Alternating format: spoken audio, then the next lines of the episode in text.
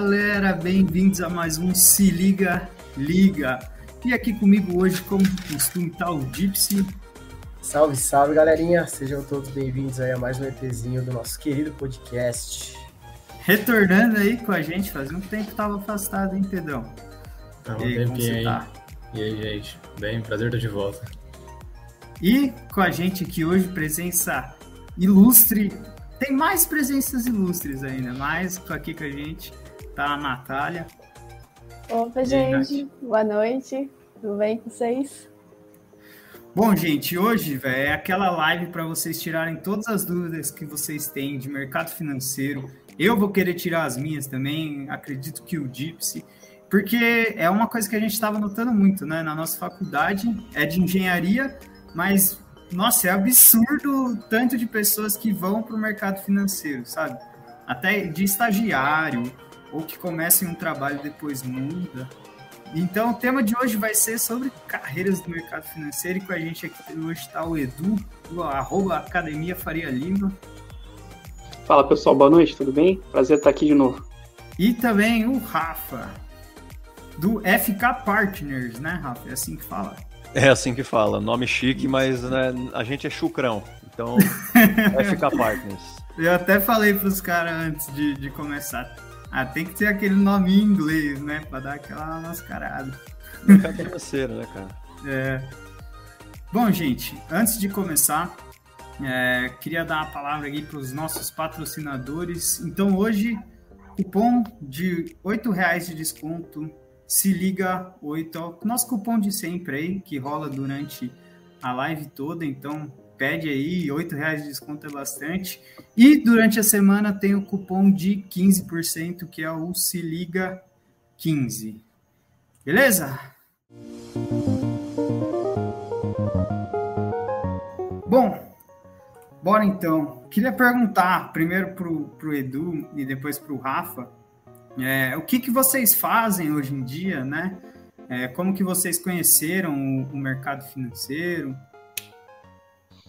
Beleza, pessoal, vamos lá, né? Então, é, do meu lado aqui, hoje eu sou responsável por digitalização de operações de câmbio para grandes empresas né, no Santander, então eu trabalho um pouco mais estratégico hoje, mas meu conhecimento do mercado financeiro nasceu mesmo em estágio, né? então muito do que a gente vai conversar aqui é como que a gente acessa o mercado financeiro através do estágio. Para mim, o que mudou a minha vida foi entrar no mercado financeiro através de um estágio, né? então vamos ter vários conselhos para dar, dica de quem realmente passou por esse processo, que ele é meio doloroso às vezes, né? Então, bem no início dos 20 anos é que a gente está nessa correria de conseguir, de tentar entrar num, numa vaga, né, e conseguir. É, e foi, para mim foi assim, eu entrei no estágio na mesa de câmbio, daí fui efetivado como assistente dos gerentes do corporate, né, que é o segmento do banco que atende essas empresas grandes, né. Depois voltei para a mesa de câmbio como trader de câmbio e do ano passado para cá assumi então essa parte mais de estratégia aí de, digitalizar essas operações, né? Então vamos ter bastante coisa para a gente conversar. Rafa, qual que é teu aí? É, a minha história é parecida. Eu era um cara que na faculdade não sabia exatamente se era mercado financeiro que eu queria, mas fui estagiar na, no corporate do Bradesco. Lá fiquei durante seis anos depois fui para o IB do Santander, onde eu fiquei mais oito anos. Então eu fiquei aí no total 14 anos em bancos de investimento. É, e durante o tempo que eu estava no banco de investimento, eu estudava para várias certificações. Vocês já devem ter ouvido falar em CFA, CGA, etc. E a FK Partners é a empresa que é, prepara para essas certificações. Então, é, eu era aluno da FK Partners e aí, depois desse tempo, eu comprei um pedaço da FK Partners. Hoje eu sou um dos sócios da empresa e eu me dedico a treinar pessoas aí do mercado financeiro inteiro para tirar essas certificações, CFP, CGA, CFA, etc. Top, velho. O Edu, e, e tipo, para você entrar no seu estágio lá no Santander, vocês se conheciam, vocês conhecem do Santander ou não? Cara, na verdade foi é, bem aquela coisa, network e, e tu vai acaba conhecendo as pessoas por princípios e valores parecidos, né? Na verdade, quem nos conectou, eu e o Rafa, foi um outro Rafa, na verdade, que é o meu, meu gestor no Santander, e que também é amigo do, do Rafa, é que o, meu, o Rafa, meu gestor, é com F, né? E o, e o Rafa, nosso amigo aqui, é com PH. Então, o meu gestor que sabia das coisas que eu fazia, né, de, de, de treinar, de capacitar as pessoas para estágio e tal. E ele também conhecia o Rafa da FK e falou, cara, acho que vocês tinham que se conhecer, né? Foi basicamente isso, né, Rafa, do teu lado aí. É verdade, a gente tinha um. A gente tinha projetos um pouco paralelos, mas a gente tinha um interesse em comum que é ajudar as pessoas do mercado financeiro. O Dudu tem pessoas lá que ele entrevista, aquele estagiários que ele precisa e tal. E eu aqui tenho pessoas que vêm fazer um monte de certificação com a gente e não tem a mais puta ideia se o cara quer ser um gestor, ou um private banker, ou um cara de banco de investimento. Então, para mim, o que eu preciso é ajudar as pessoas a terem é, é, um pouco disso, um, um pouco dessa orientação. Uhum, Antes de elas entrarem numa carreira, elas saberem o que, que elas querem. Legal. E como que funciona, assim, tipo, vocês fazem um, algo meio é, psicológico ou mais uma conversa com, com a pessoa para ver se ela presta para ser gestor de um fundo ou um agente autônomo? Como que Acho que eu e o Dudu fazemos trabalhos complementares. Uh, o Dudu orienta muito vocês nessa parte do processo é, seletivo propriamente dito, né? Como que você se prepara para uma entrevista, como é que você monta seu currículo. Depois que você entrou no estágio, hábitos que são muito bem vistos no ambiente de trabalho. Então, o Dudu é mais essa expertise. E a minha é mais de orientar vocês, é ver se você é um cara mais comercial, mais analítico, quanto que você sonha em ganhar, quantas horas por dia você tolera trabalhar. Se você quer uma carreira mais horizontal ou mais vertical, que são carreiras que muito previsível ou carreira que você trabalha que nem um animal, mas se mandar bem você arrebenta em pouco tempo. E aí a gente mapeou aqui umas 26 carreiras dentro do mercado financeiro. Então, com base em todas essas informações, a gente consegue dizer umas três ou quatro que são mais o teu perfil. É, esse é mais o meu trabalho aqui. O do Dudu é essa parte orientação para se dar bem na carreira. Acho que é isso, né, Dudu? Perfeito, Rafa. Não, na verdade é assim, né, pessoal? Eu fico pensando é se eu tivesse acesso simplesmente ao, ao conhecimento do Rafa ou a, a, questões que eu converso aqui de, de como tu faz um processo seletivo, cara, meu Deus, se eu tivesse essa informação com 19, 20 anos de idade, meu Deus, né?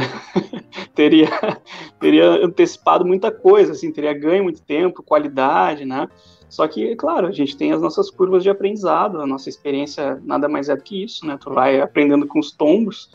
O que eu e o Rafa a gente tem em comum aqui é essa vontade de querer ajudar as pessoas e fazer com que vocês não passem os tombos que a gente passou, né? E que vocês tenham um caminho mais liso para passar, com mais tranquilidade, mais objetivo, né? Assertivo. Então, acho que é meio que essa ideia.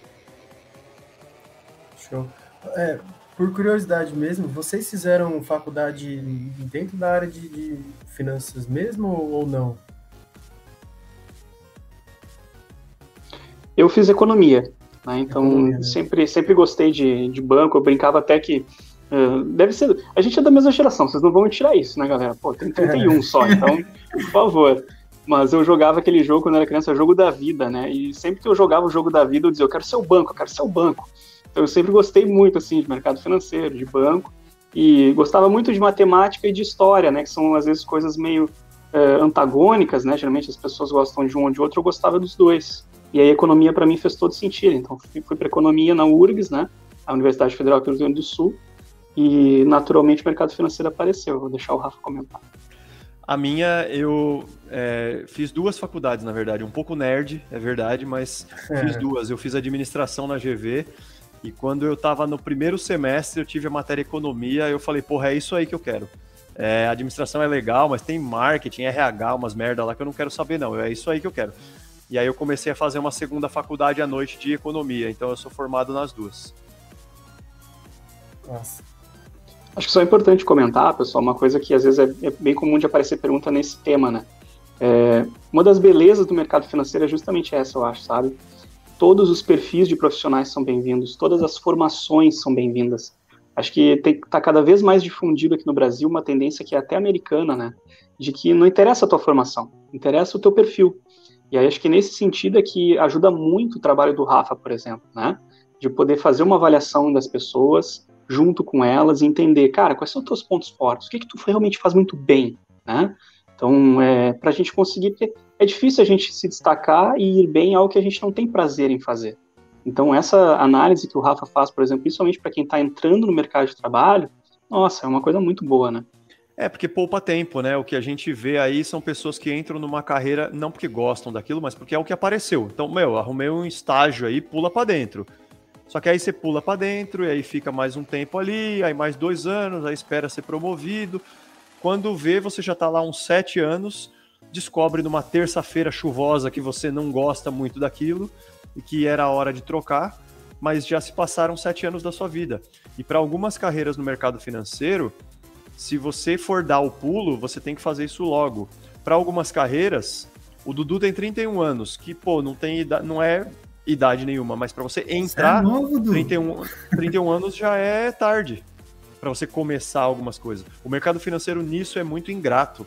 Então, se você tem um sonho, se você quer, por exemplo, banco de investimentos, tem que começar muito logo. Se você quer ser gestor, é o contrário. Você não pode ir muito novo, porque você não tem conhecimento de todos os produtos de investimento, você não tem sangue frio para ver o mercado abrir 30 basis points na sua cara e ficar nervoso. Quem, quem tem 20 e poucos anos e vai ser gestor, primeira crise o cara infarta. Então, quem vai para isso geralmente tem mais cabelos brancos, tem mais rodagem. Então, você percebe que é, o, o, tempo é, joga contra você. Você precisa saber aonde você quer chegar para dizer é, se está na hora de dar o pulo ou se vale a pena esperar. Então, realmente acho que é, poupa aí um tempo da sua vida muito bom. O Rafa, e você poderia falar algumas carreiras, por exemplo, da gente que sai da engenharia e procura um estágio no mercado financeiro?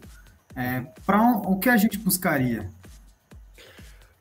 Engenheiros, é, eu vou ser bastante. Eu vou agir muito em estereótipo aqui, então pode ser que eu esteja errado no que eu vou falar, porque nem todo engenheiro é a mesma coisa, né? Mas o engenheiro é um cara geralmente mais quieto, um cara mais analítico, um cara que gosta muito de números, não tanto de interação com pessoas.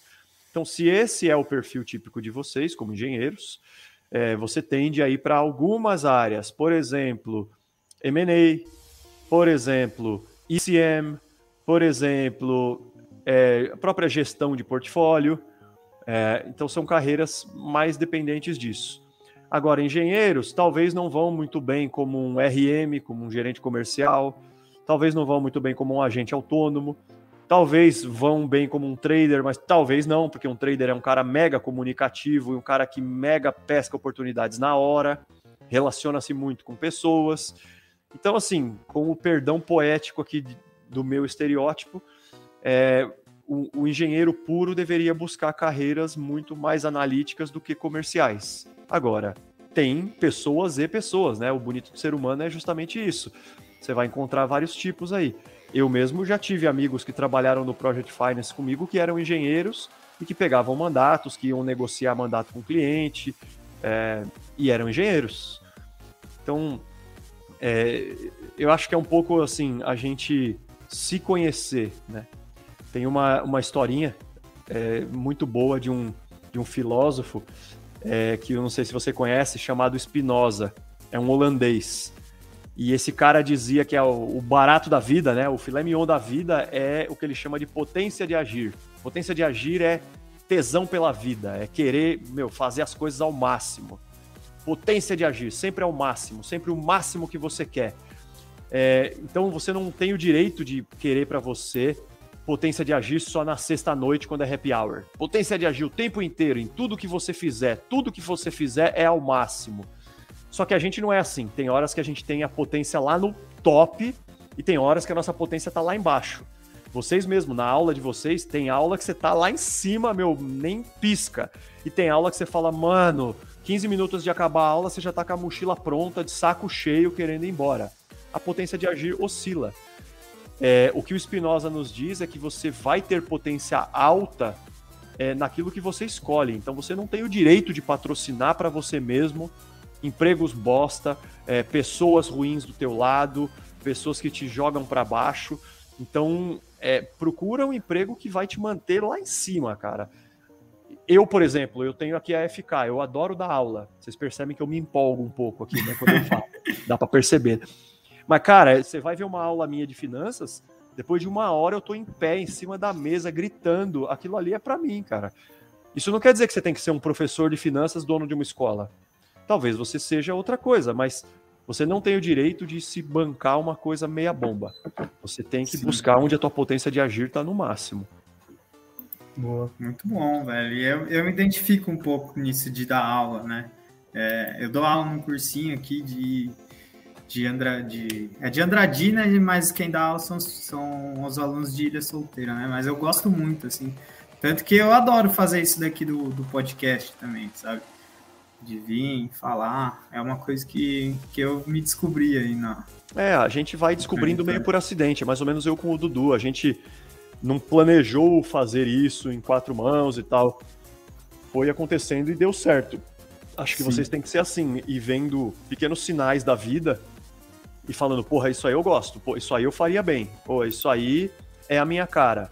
Então, dar aula, conversar com pessoas, analisar planilhas, fazer programas de computador. É, vocês estão na fase não de tomar a decisão final, mas de ir pescando isso. Pô, o que, que é o, o que brilha o olho aí de vocês? Às vezes, pessoal, a gente fica muito numa sensação do tipo assim, a gente se preocupar em, em construir aquilo que a gente é ruim, né? A gente fica sempre assim, não, mas eu preciso melhorar isso, melhorar isso, melhorar isso, melhorar isso.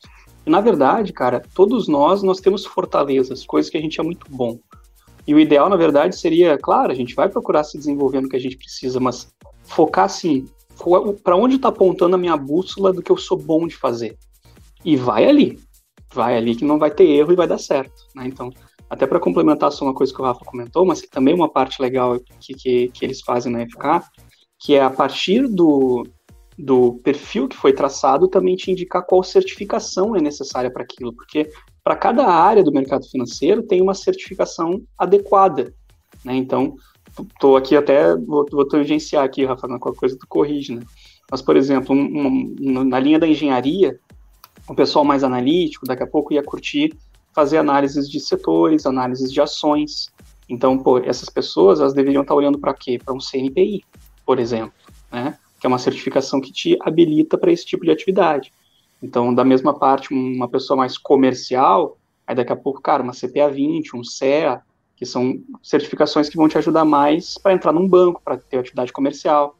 É, então, é esse que é o ponto, né? Então, o que, que eu gosto de fazer, no que, que eu sou bom, para qual certificação eu vou, e aí vocês já estão com um norte muito bem desenhado, né? Ao invés de, por exemplo, que nem eu, que eu fui tateando, né? Fui, fui descobrindo. Que eu acho legal é que o mercado financeiro realmente tem muitas áreas, elas são diferentes. Não é tudo mexer com dinheiro, tem coisas muito diferentes. E cada uma tem uma certificação. Então, realmente, antes de você sair estudando que nem um louco, não uma metralhadora maluca atirando para tudo que é lado, vale você ir com foco. Agora, o que a gente percebe é que a nossa geração não vai parar de estudar nunca. Não é uma geração que fez faculdade e acabou. Então, hoje você está na cadeira do Dudu, você é um cara que trabalha com câmbio e produtos, vai ter uma certificação que vai te ensinar coisas bacanas. Daqui a pouco você vai trabalhar com crédito, lá no departamento de crédito, é outra certificação. Daqui a pouco você vai fazer, sei lá, gestão de portfólio, daqui a pouco você vai abrir teu próprio, é, tua própria consultoria vai mudando as coisas que você tira. Então, antes de você estudar para aquilo, é bom você saber que você usa.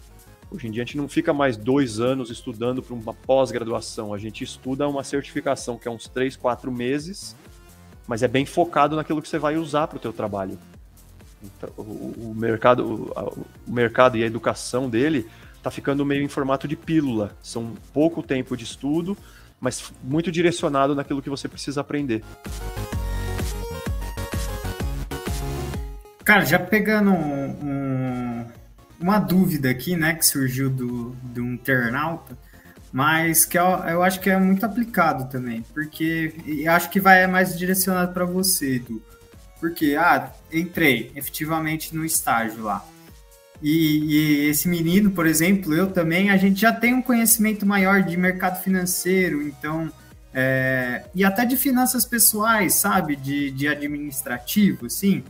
E, e como aplicar isso no estágio, sabe? Como que você, pô, essa é uma área que eu acho que eu, que eu vou que eu vou me dar bem, né? Se eu aplicar isso no estágio, eu me dar bem. Mas às vezes você não encontra aquela brecha, sabe? Você fica com medo de falar para seu chefe para fazer determinada coisa. O que fazer, assim? Cara, na verdade, assim, né? Até esse é um, é um dos primeiros pilares ali que eu, que eu coloco na cartilha do Dudu, né? Que, que nem o Rafa comentou, é o, o método que eu chamo mapa da efetivação. Né? Então, até aqui já deixo o convite para todo mundo, é www.academiafarialima.com.br e quem for lá comprar o curso completo, a gente fez um cupom se liga 10, escreve se liga 10, vai ter 10% de desconto.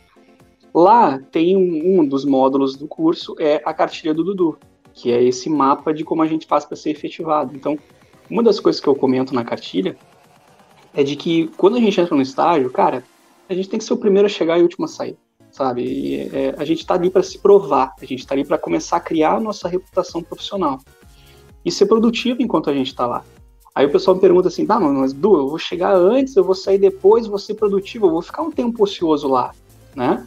Mas aí, Cris, é esse que é o ponto, cara. Quando a gente consegue criar um espaço ocioso ali, é que a gente vai fazer exatamente isso que você está falando. Eu digo para os estagiários lá que trabalham com a gente, falo assim, pessoal, vocês têm que sair caçando o problema para resolver. Seja da área de vocês, seja das áreas pares, uh, de lado, que onde vocês estão inseridos, procurem problemas para resolver. Seja para que vocês possam é, por exemplo, aprender de outras áreas e entender o, o processo como um todo, mas porque mais pessoas vão conhecer o trabalho de vocês. Quando a gente sai do nosso da nossa cadeira, a gente não fica só ali falando com as pessoas no nosso dia a dia e entende onde a gente está inserido, a gente consegue aprender mais, a gente consegue resolver mais problemas e criar nossa atividade profissional e a gente consegue aplicar coisas que talvez a gente nem estava imaginando em aplicar, exatamente o que tu falou, Cris. Né? Então, claro, é o nosso trabalho fora do nosso, assim, na, na, no tempo que a gente tem fora do nosso estágio, procurar se capacitar, procurar estudar cada vez mais. Vamos lá, pessoal, que não estou dizendo para vocês. Antes da gente começar aqui, eu estava comentando com a Nath. Eu tenho 31 anos. Eu já consegui, com a ajuda de muitas pessoas e com o meu trabalho, chegar numa posição bem bacana no banco, né? Mas, cara, o Rafa sabe, ele está acompanhando a minha, minha trajetória aí agora, né? Eu mesmo estou fazendo a consultoria com ele. E, cara, estou fazendo MBA e estou fazendo outra certificação, porque, como ele comentou, não dá para a gente parar.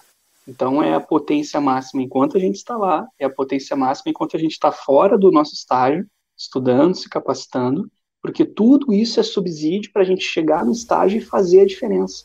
E contribuir com as pessoas, né? Que as pessoas vão olhar e falar, bah, nossa, Nath, nem imaginei que tu pudesse nos ajudar com isso, olha que legal. E aí mais pessoas começam a falar bem do nosso trabalho isso vira uma espiral positiva, pessoal.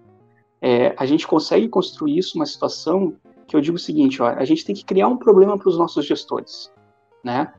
Eles não imaginarem mais como é trabalhar sem a gente.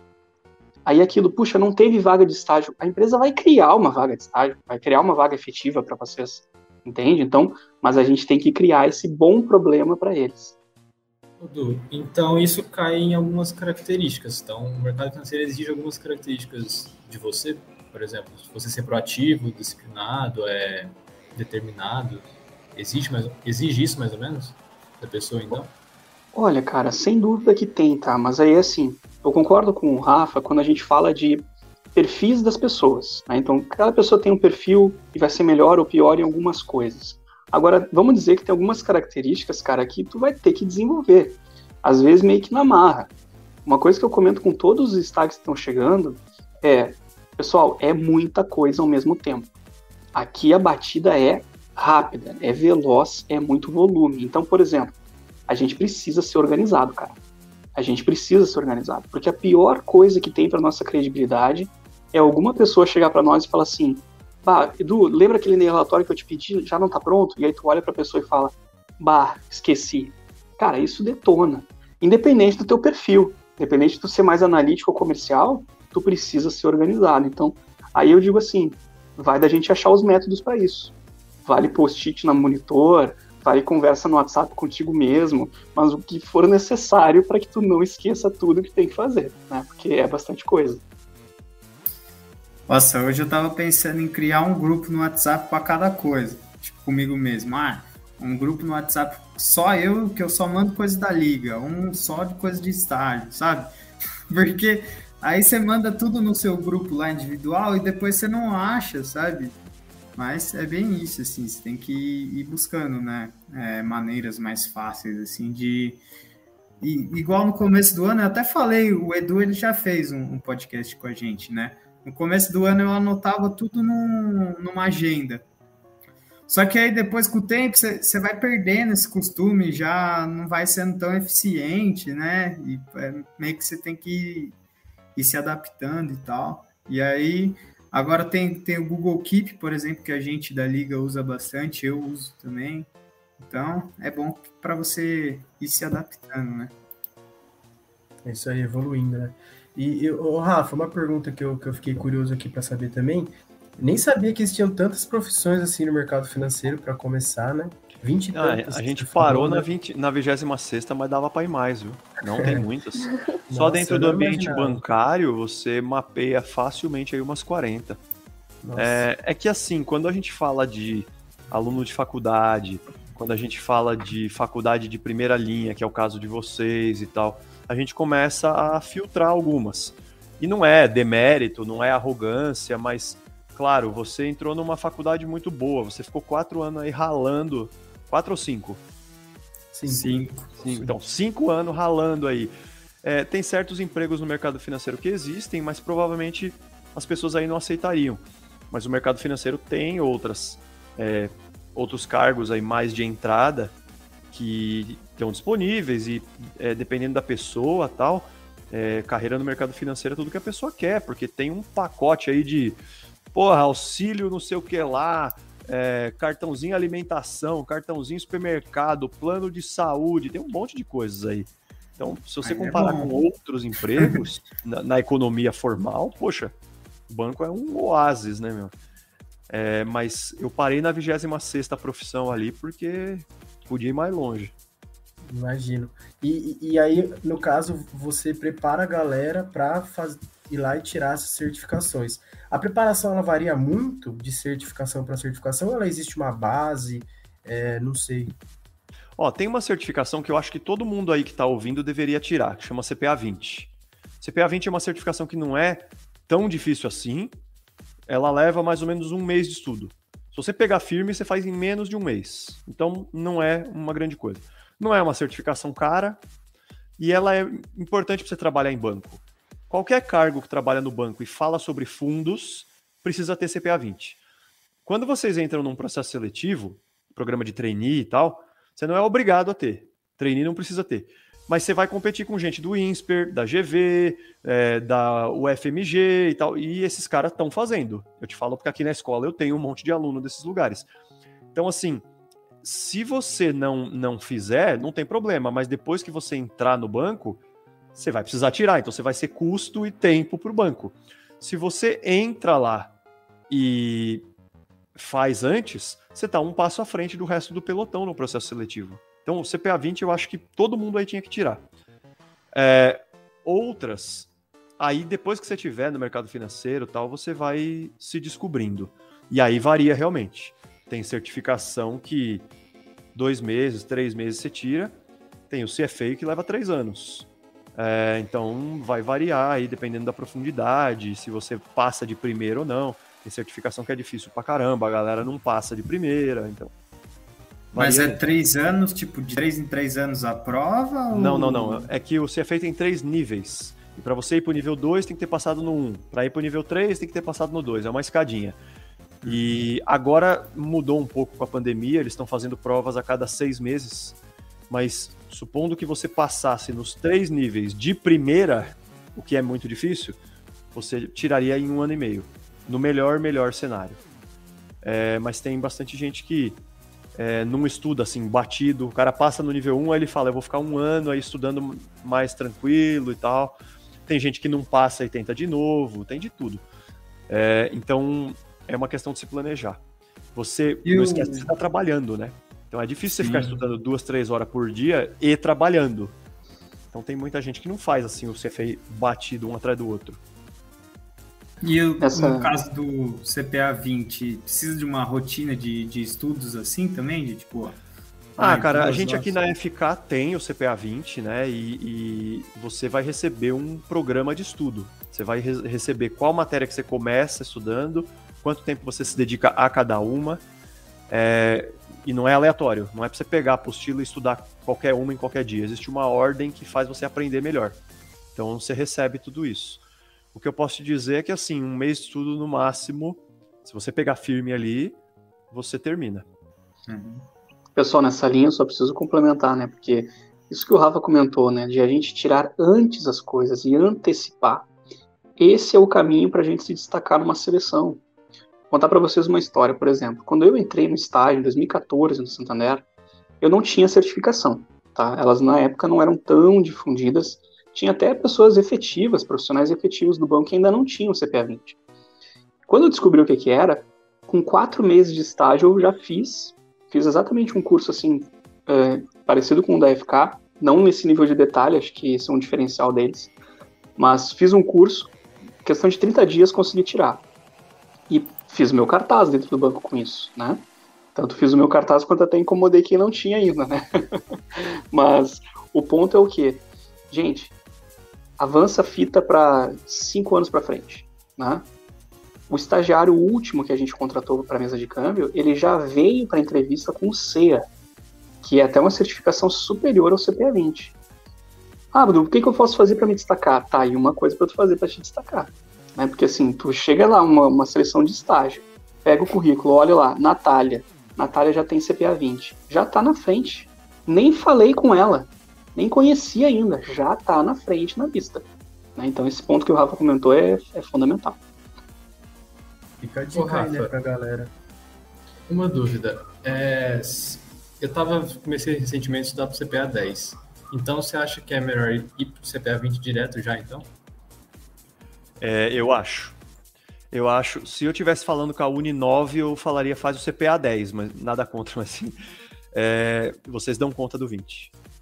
É, o 20 tem algumas matérias a mais, ele não é tão mais difícil assim, mas ele tem algumas matérias, cara, que se você for fazer alguma coisa na área de gestão de fundos ou na marcação a mercado e tal, é legal você já saber o que é um índice de Sharp, você saber como é uma tributação de diferentes tipos de fundo, é legal você saber qual é o código de conduta da Ambima.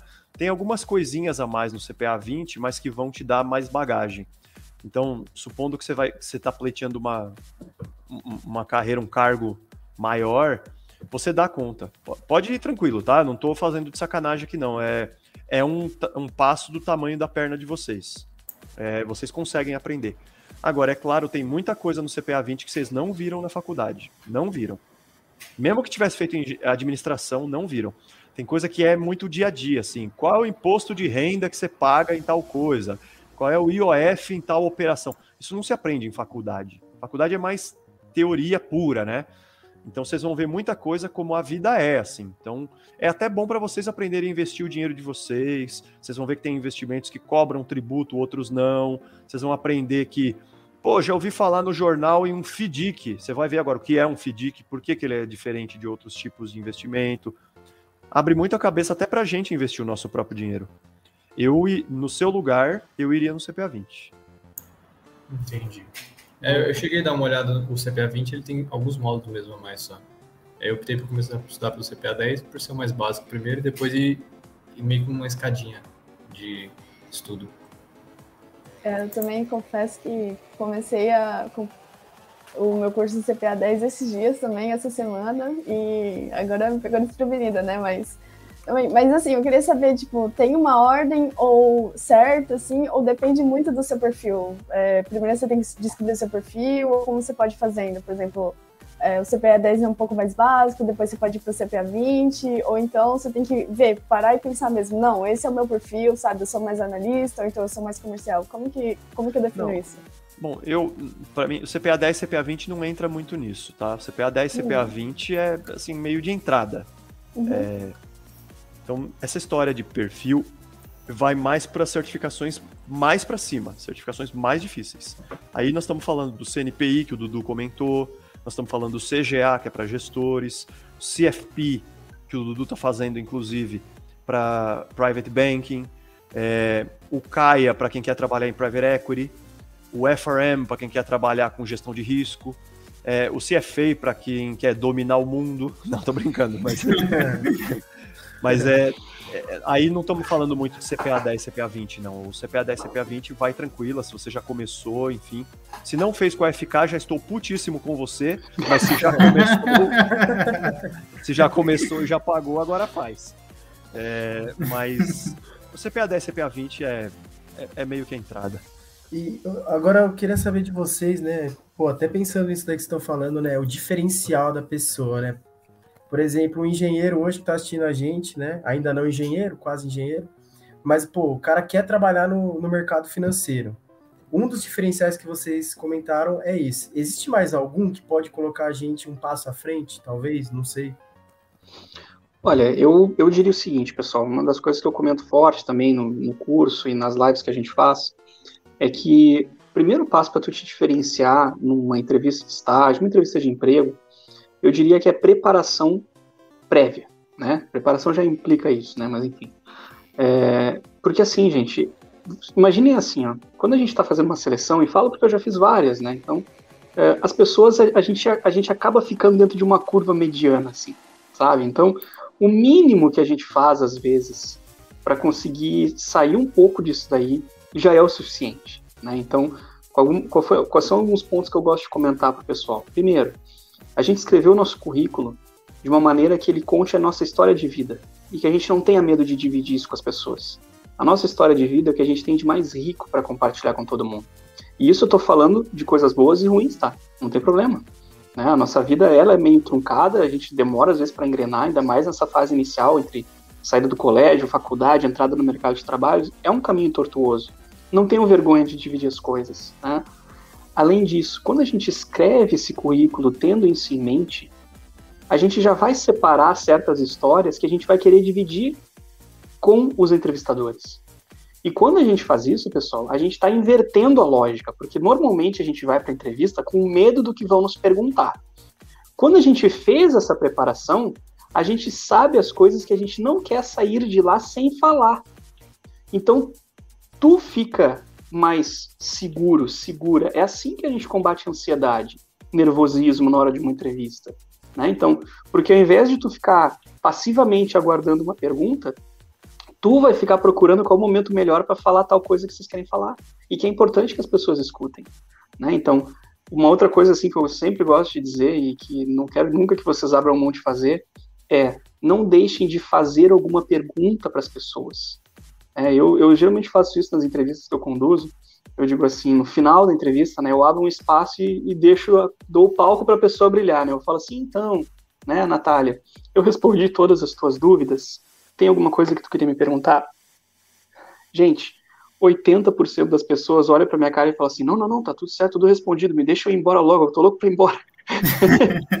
e não pode ser assim, pessoal, sabe? Então, eu até brinco com o pessoal digo assim: cara, pergunta qualquer coisa de verdade, uma, uma das perguntas que eu dou de dica para o pessoal fazer é: perguntem para os entrevistadores quais as características que eles acham que são fundamentais para aquela vaga, para a pessoa ir bem, para a pessoa se destacar. Quando a gente pergunta isso, a gente está demonstrando uma preocupação genuína de fazer a diferença para eles. E serve para ambas as respostas. Se voltar uma característica que vocês têm, vocês ainda podem dar uma tréplica dizendo, então, eu posso ajudar vocês porque eu consigo fazer isso bem, porque eu sou dessa maneira, porque eu já fiz isso numa outra experiência. E vai lá, mesmo que volte uma resposta que vocês não esperam, do tipo, puxa, eu não tenho muito essa característica. Vocês genuinamente se preocuparam em ajudar as pessoas. E essa é a primeira grande coisa que a gente pode fazer para criar uma boa reputação. Network, gente, nada mais é do que a gente fazer um bom trabalho, ter uma boa postura profissional e esperar o tempo agir, sabe? Então, é, o processo seletivo, às vezes a gente está fazendo ele para uma vaga e a gente acaba sendo selecionado para outra. Isso, isso, acontece com muita frequência, mais frequência do que vocês imaginam. Então, preparem-se com antecedência, estudem a história de vocês, o que, que vocês querem dividir na entrevista, façam pergunta na hora, né? E cheguem antes do horário, vai dar certo. Show. É. Isso é muito bom que é, a gente fez um processo seletivo na liga, né? Nessas últimas semanas. E tem a parte de entrevistas. Só que, cara, a gente. Era muito nítido a diferença das pessoas que tinham se preparado para aquela entrevista das pessoas que não tinham se preparado e estavam ali porque ah, foi passando para as próximas fases, chegou ali e fui para a entrevista, saca? É, é, muito nítida a diferença, até das perguntas, porque tem gente que, que faz, né? Então, eu acho que é legal perguntar, mas depende muito também, né? Porque, não sei, teve, teve algumas perguntas que eram muito básicas, sabe? De tipo, pô, cara, você prestou o processo seletivo, era para você saber disso, né? Cris, deixa eu te contar uma. Você tem que saber o que você tem que saber também, né? Cris, uma que às vezes eu fico meio brabo e eu comento com o pessoal, né? Eu digo assim, olha, eu fico brabo com o pessoal que usa o Tinder, né, para se arranjar, e aí, quando eles marcam o um encontro com as pessoas, né, lá com a, com a menina, com o menino, eles vão stalkear aquela pessoa na véspera, né? E aí vão lá descobrir os livros que ela gosta, os lugares que ela frequenta, fazem toda uma preparação. E aí na entrevista não, eles acham que vai cair do céu, que vai dar tudo certo sem eles fazerem nada. Então, não pode ser assim, né, cara? Tipo, o que que é o lance? Essa é uma outra dica importante. Estudem a história da instituição que vocês estão indo. Né? Façam esse stalk que vocês fazem no Tinder, façam da, da instituição que vocês estão se candidatando.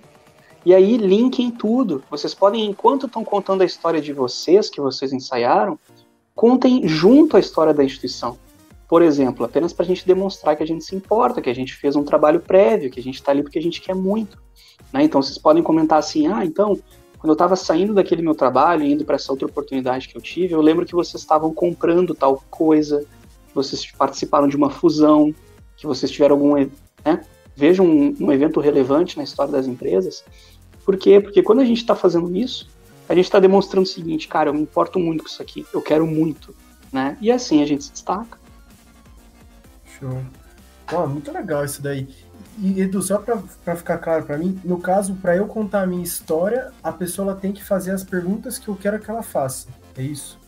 Meio que eu tenho então, que induzir ela a per perguntar algo que eu quero. Como que eu faço para contar a minha então, história? Cara, o ponto é o seguinte, ó, tu não precisa induzir nada ou, ou, ou forçar nada, muito pelo contrário. O ponto é que as conversas numa entrevista, elas são às vezes muito parecidas. Só que se tu tem as histórias já prontas contigo que tu quer contar, vai ser só uma questão de tu encaixar o timing, entendeu? Tu não precisa forçar que nada aconteça, vai acontecer o natural. É que nem a gente está comentando aqui agora. Poxa, tu vê que é um bate-papo e a gente vai conversando, porque os temas vão surgindo.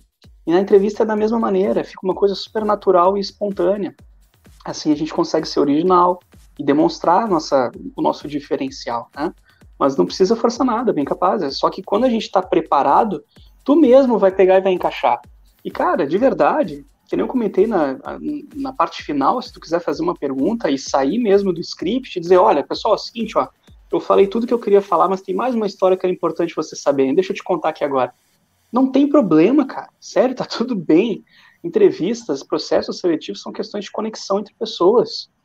Então, é que não digo assim, ah, Edu, o que, que eu faço para me destacar? Cara, seja tu mesmo. Né? Então, te solta, te prepara. Só que quando a gente não faz isso, aí a gente vai todo travado. Né? E não tem jeito que destrave. E se o Santa não bater? Já aconteceu isso com você, Edu? De, tipo, ah, o cara chegou na entrevista lá e, e não bateu o Santo. O cara tá meio fechada, né? É. Sei claro. lá, às vezes falou alguma coisa que o entrevistador já olhou com uma outra cara, assim. Cara, eu, eu vou te dizer assim, eu vou te contar a minha história, tá? Porque assim, ó, claro que isso acontece, tá? Objetivamente falando aqui, acontece sim. E tudo bem que aconteça, porque daí a gente cai exatamente no que o Rafa estava comentando. Se não bateu, talvez é porque não era mesmo. Né? Então, mas só para te contar a minha história, minha, minha primeira entrevista de estágio que eu fiz foi para o corporate do HSBC. E aí eu fui bem na entrevista, sabe? Consegui ir bem e tal. Tinha parte em inglês, me virei bem, tava tranquilo. Eu sei que no final da entrevista, o gestor que tava, ele me olhou e deu um soco na mesa assim. Mas Eduardo, eu quero saber no que que tu é bom, cara. Cara, era a minha primeira entrevista de emprego. Colei as placas, assim, comecei a suar frio. ah, não, eu, eu sou bom e, e, né, e não saía nada, aquela coisa horrível. E eu saí de lá e falei, cara, putz, não vão me contratar, velho, sabe? Não, não vai ter jeito. E de fato não me contrataram, tá? Mas aí, meu, olha como são as coisas. insira aqui o número de entrevistas que você considere elevado depois, que foi o que eu fiz. Eu cheguei na entrevista no Santander, pro estágio. E o, o, o gestor que estava me entrevistando, ele não deixava eu falar. Ele falava muito do banco. Ele dizia assim, Eduardo, aqui é maravilhoso, tu vai adorar trabalhar aqui, tu vai crescer, tu vai ganhar dinheiro, esse é o lugar para ti. E eu não conseguia falar nada para ele para me destacar. E aí eu pensei, cara, quer saber? Eu vou fazer que nem aquele cara do gestor lá fez comigo. Eu peguei, olhei para ele, dei um soco na mesa e falei assim: Fulano, tu não precisa procurar mais ninguém, essa vaga é minha. E aí o cara parou, me olhou assim, né? E ele falou: Gostei de ti, rapaz. E foi assim que eu entrei no estágio do banco. Então, assim, eu não tô dizendo para vocês serem dando soco nas coisas, nas pessoas, pra ah, conseguir uma vaga de estágio. Eu saí socando as mesas. Mas o ponto é, cara, até quando a gente erra, ou até quando as coisas não vão bem, é porque aquilo está fazendo parte do nosso processo de formação, da nossa construção como pessoa e profissional. Vocês querem saber o que é mais impressionante de tudo? É que cinco anos depois que eu entrei no estágio do banco, eu fui no banheiro no prédio que eu trabalhava do Santander, aqui em Porto Alegre, e eu entrei e vi que tinha um cara diferente, assim, que eu nunca tinha visto. E quando eu saí do banheiro, eu fui me despedir, eu falei assim, ah, então tá, tchau, velho, né, assim, e eu dei uma piscada, assim. E aí o cara me olhou, Eduardo, né? E aí eu, caraca, meu. aí eu, sim. Aí ele, eu te entrevistei aqui cinco anos atrás pro, pro, pra vaga do SBC. Aí eu, caramba! Aí eu falei o nome errado dele, que nem eu falei sempre na entrevista, eu nunca acertei o nome dele na entrevista, e ele falou, putz, tu continua errando meu nome, né? E eu, bah, foi mal, não sei o quê. E aí o cara me falou o seguinte, velho, a gente queria ter ficado contigo. Eu votei pra gente ficar contigo. Só que a nossa vaga era uma vaga planilheiro, tu ia ficar o dia inteiro na frente do Excel. E eu te achei super comercial. Então eu acabei sendo voto vencido, porque a gente estava com medo de te contratar e dar três meses tu pedir para ir embora, porque não era o teu perfil. E eu falei, cara, olha que coisa mágica porque eu acabei entrando num estágio no Santander numa mesa de câmbio que é muito comercial, que nem o Rafa comentou. Então, isso cara, pode em qualquer área da vida, isso não é para você lamentar não. É... Não, sem dúvida, foi, Rafa. Eu fui uma vez fazer uma proposta para um cliente lá, era um cliente que tá sendo, estava sendo mega assediado por outros bancos e tal, e eu queria muito que ele desse aquele mandato para mim. E aí foi, fiquei ligando pro cara, fiz visita lá, fiz simulação e tal. E aí o cara não fechou comigo. É, e ficou aquele negócio assim, pô, alguma coisa não tá certa. E ele dependia de receber alguns contratos para poder ter o valuation que todo mundo tava dando e tal, e ele acabou não fechando. E aí o banco que pegou esse mandato com ele ficou com um belo pepino na mão. É, então tem um, um, jargão que a gente usa no mercado financeiro que é assim: os melhores deals que eu fiz foram os que eu não fiz. É, então, tão importante quando você falar sim e aceitar é você saber falar não quando as coisas não batem. Você não é obrigado a aceitar todas as coisas. Tem que o executivo busca oportunidades. Se a oportunidade não se encaixa realmente, continuamos amigos, problema nenhum, zero levar para o lado pessoal. Mas thanks but no thanks às vezes não conseguir o que a gente quer é um tremendo golpe de sorte. É, Dipsy. Vale a, a, dica aí. Antes de começar a live, a gente estava falando de umas coisas assim. Mas é bem isso mesmo. Às vezes tem, tem males que vêm pro bem, né? É. Às vezes é difícil na hora, né? A gente. Puta, né? Fica com tá. raiva, né? É, você fica. Mas é o que bem o que eles dois falaram mesmo, né? Não é pra ser, não era pra você, né? Então, mas acho Cara, que Oi, Nath, pode falar. O que vale mesmo é utilizado em experiência, né? E, assim, só uma coisa antes de cortar rapidinho, mas eu queria saber, assim, da visão de vocês. É, vocês são professores, são palestrantes, trabalham com muitos alunos e trabalham muito com essa relação de entender o perfil das pessoas e a questão dos processos seletivos. Qual que é a maior dificuldade que as pessoas mais chegam e falam assim, que, que é a mais, assim, a maior dificuldade que, ele, que chega para vocês falam, nossa, isso me empaca é, no processo seletivo, ou então lá no, no, no, meu perfil, como é, qual que é a maior, vocês diriam? Olha, eu vou dizer para vocês assim, tá? Eu posso estar tá, tô aqui fazendo um juízo de valor totalmente aleatório, tá? Mas assim, eu, eu tenho uma impressão disso. Eu vejo que cada vez mais que as gerações assim que já nasceram com celular, sabe? E que elas vêm fazer entrevistas, elas têm dificuldade de falar com pessoas, sabe? Assim, eu não sei se o pessoal foi talvez criado já de cara para tela. Eu também já fui, eu também já fui meio assim, mas talvez um pouco menos. É porque na época não tinha internet a cabo ainda, ela era discada, ela era meio mais cara, então talvez isso. Mas, mas eu vejo assim, sabe?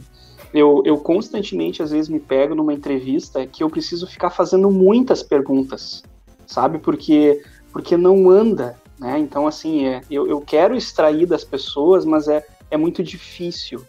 Então é por isso que eu bato tanto nessa tecla assim da preparação, das pessoas ensaiarem as suas histórias, refletirem sobre a sua vida e sobre o que é importante elas partilharem, porque é muito frequente eu estar numa entrevista e eu, sei lá, uma, eu fazer uma pergunta que eu acho que a pessoa já iria falar o que eu gostaria e eu preciso fazer quatro perguntas para conseguir ter a informação que eu precisava, sabe? Então eu vejo que essa é uma dificuldade e isso geral, independente do perfil da pessoa ser mais ou menos comunicativa. E aí dificulta para a gente que está fazendo a seleção, porque as perguntas da entrevista nada mais é do que a gente tentar descobrir o perfil da pessoa com mais profundidade, né, do que um teste, do que um, uma prova. Então, o Rafa aqui, né, que ele faz essa consultoria que é super bacana da gente fazer, eu mesmo estou fazendo com ele. Eu fiz um teste, mas ele ficou uma hora fazendo uma entrevista comigo. Quer dizer, porque não é só isso, né, pessoal? Não é, um, não é uma prova que tu vai conseguir mapear, é um contexto que tu tem que conseguir pegar. Então, quando a gente está fazendo uma seleção e as pessoas não falam, isso dificulta muito. Né? Então, às vezes eu até vejo assim, ó, primos meus, né, que às vezes eles vêm para mim, ah, porque eu não consegui a vaga de estágio, não consegui passar. De... Eu peço para eles me me contem na entrevista como foi, que perguntas que as pessoas fizeram. E aí eu falo para eles, olha, Tu sabe por que, as pessoas te fez essas seis perguntas? Ela queria saber uma coisa só, mas ela teve que fazer seis perguntas para ti. Sabe? Então, eu acho que esse é um ponto que pega bastante. Rafa. A mim, é, a lição que, que fica é as pessoas não, não estão acostumadas com o processo de aprender algo. É, as pessoas querem resultados muito é, imediatos. E acho que isso também é um problema dessas gerações é, mais novas, do celular e tal. Hoje em dia tudo é muito instantâneo, na é verdade. Você quer comida, você não tem nem que ir no mercado, você só faz assim, ó, chega a comida na tua casa. Né? Só você quer um... chamar lá pedidos. Pois é, você quer um carro, faz assim, chega o carro. Você quer chavecar alguém, você nem precisa pegar alguém, você não precisa mais ir no boteco, chavecar, pagar uma breja tal. Você agora faz assim, mete, pronto, já pega alguém. Hoje é um mundo muito instantâneo.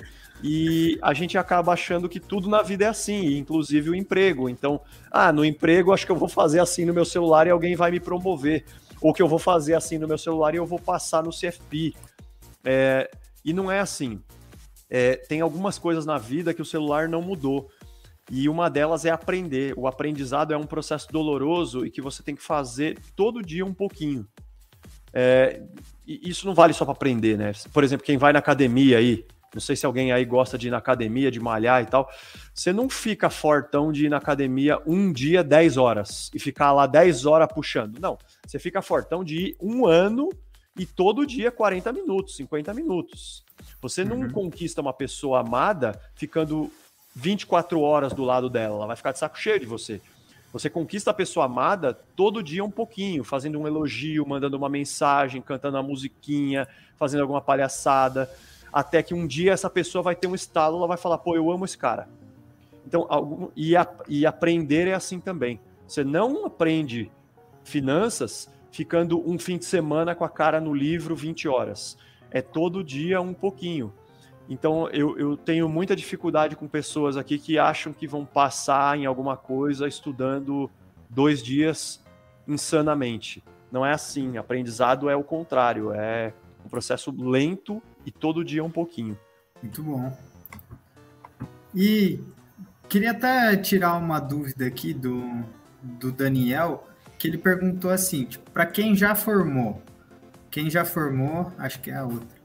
Tipo, quem já formou, consegue entrar em trainee? É comum abrir vaga nesse estilo? Precisa de alguma certificação? Sim, Posso consegue. Falar? Pode ir, Rafael, tranquilo. Não, não, tranquilo.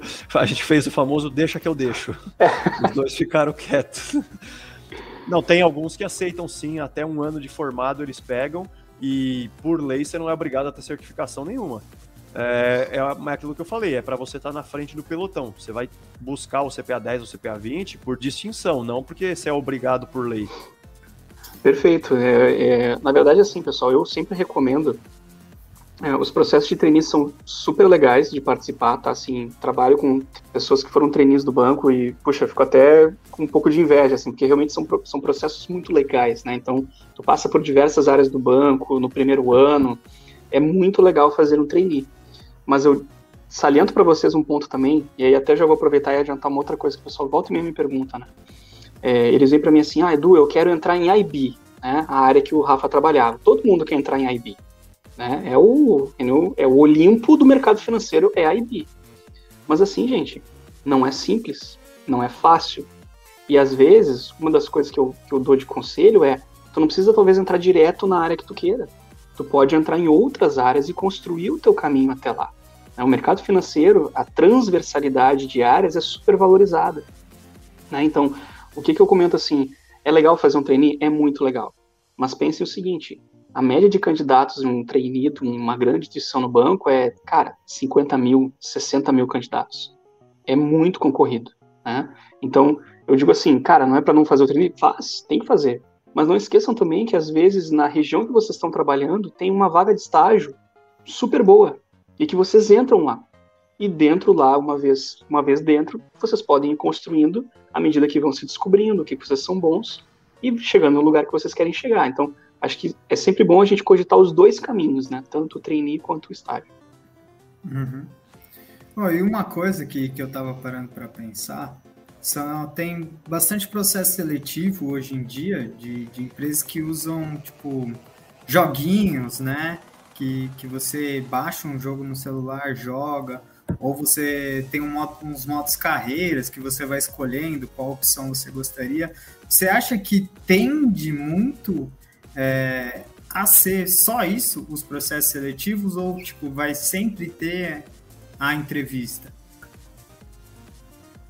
Olha, Cris, eu acho que sempre vai ter, cara, porque o, o nível de conexão que tu consegue desenvolver na entrevista, uh, a possibilidade que tu tem de explorar assuntos, a liberdade que tu tem para conhecer as pessoas, é, cara, é, é, muito difícil de substituir isso, sabe? Então, é, claro, vão se criar outras ferramentas, né, dinâmica de grupo, jogos, porque ajuda no mapeamento do perfil das pessoas. Às vezes as, as empresas contratam para várias vagas ao mesmo tempo, né, e perfis diferentes. Então, entra muito esses jogos, essas dinâmicas de grupo nesse sentido de mapear inicialmente os candidatos por área de interesse, por perfil de trabalho. Mas substituir uma entrevista, cara, uma entrevista acho que nunca vai ter, porque ali tu consegue ter um nível de, de autonomia, de liberdade para tu explorar a história da pessoa, o perfil dela de uma maneira que nada mais vai conseguir te dar. Que bom. Porque senão seria ruim, né? Tipo, só ter a, a você entrar num, num estágio só só pelo meio dos, dos joguinhos e tal, você fica até meio esquisito.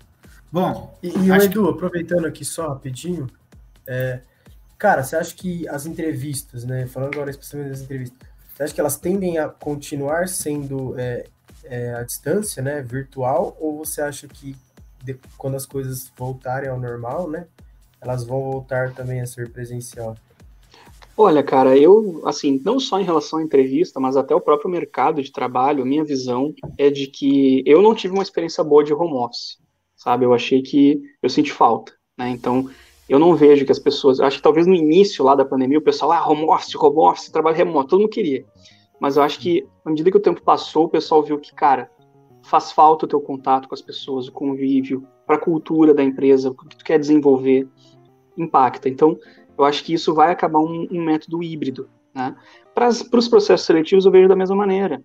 Eu vejo o seguinte: talvez, se a seleção tem muitos candidatos, tu fazer algumas entrevistas por vídeo, algumas etapas à distância, pode ser, né? Assim, um funil inicial. Agora, eu vejo com naturalidade é, entrevistas definidoras, por exemplo, entre dois, três finalistas serem presenciais. Né? Então, para tu também, de novo, poder conseguir pescar mais, porque assim, pessoal, é, vejam, né? A gente está aqui, eu vejo só o rostinho de vocês. A gente não consegue analisar a linguagem corporal, né? Então, assim, pô, quando a gente está numa entrevista, o pessoal pergunta, cara, quantos pneus estão no Brasil rodando? Esse tipo de pergunta, né? Que tu faz aí para deixar a pessoa nervosa, para deixar. Cara, é porque é porque tu quer analisar como as pessoas se comportam.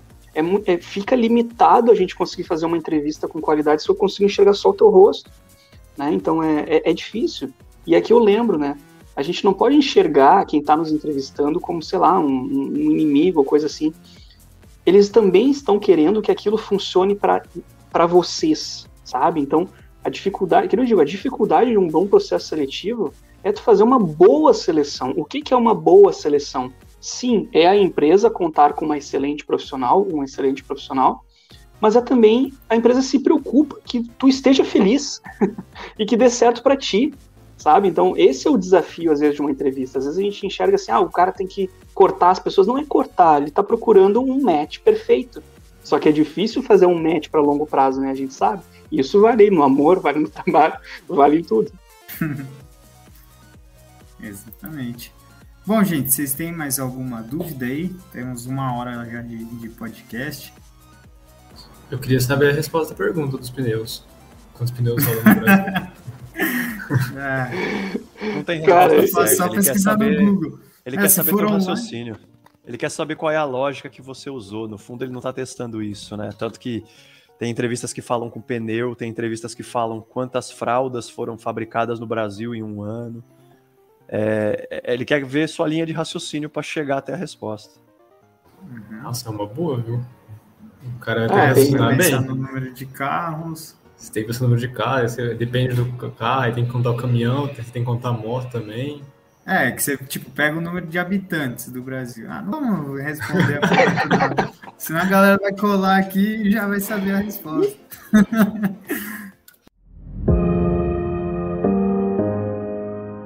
Bom, gente, então é isso. Se alguém quiser perguntar mais alguma coisa, sintam-se à vontade. Mas queria agradecer o Edu e o Rafa aí, foi muito divertido, foi muito legal, um aprendizado muito bom. Tenho certeza para mim, para a Nath, para o Pedro e para o pessoal aí que, que viu a gente também. Ó, a www Academia Faria Lima, né? Não deixe de, de visitar o site aí também. E e FK Partners. Vou pôr o você meu. aí, Pedrão, quer fazer um CPA 20? Nath, quer fazer um CPA 20? Dips. Também, provavelmente eu também, então não deixe aí FK Partners. Onde a gente pode te encontrar, Rafa? Então, tem esse site aí, é o site da FK. Ali vocês também vão encontrar tanto o CPA 20 quanto até algum o curso de carreiras e tal. Você pode me encontrar também no LinkedIn, é a rede social que eu mais uso. É, então, para as pessoas interessadas na consultoria de carreiras e tal, me acha lá no LinkedIn, meu nome aí, acho que todo mundo tá aí, né? É, e me manda um direct lá que a gente marca? Beleza. É isso então, galera. Obrigado a todo mundo aí. E semana que vem a gente tá de volta. Valeu!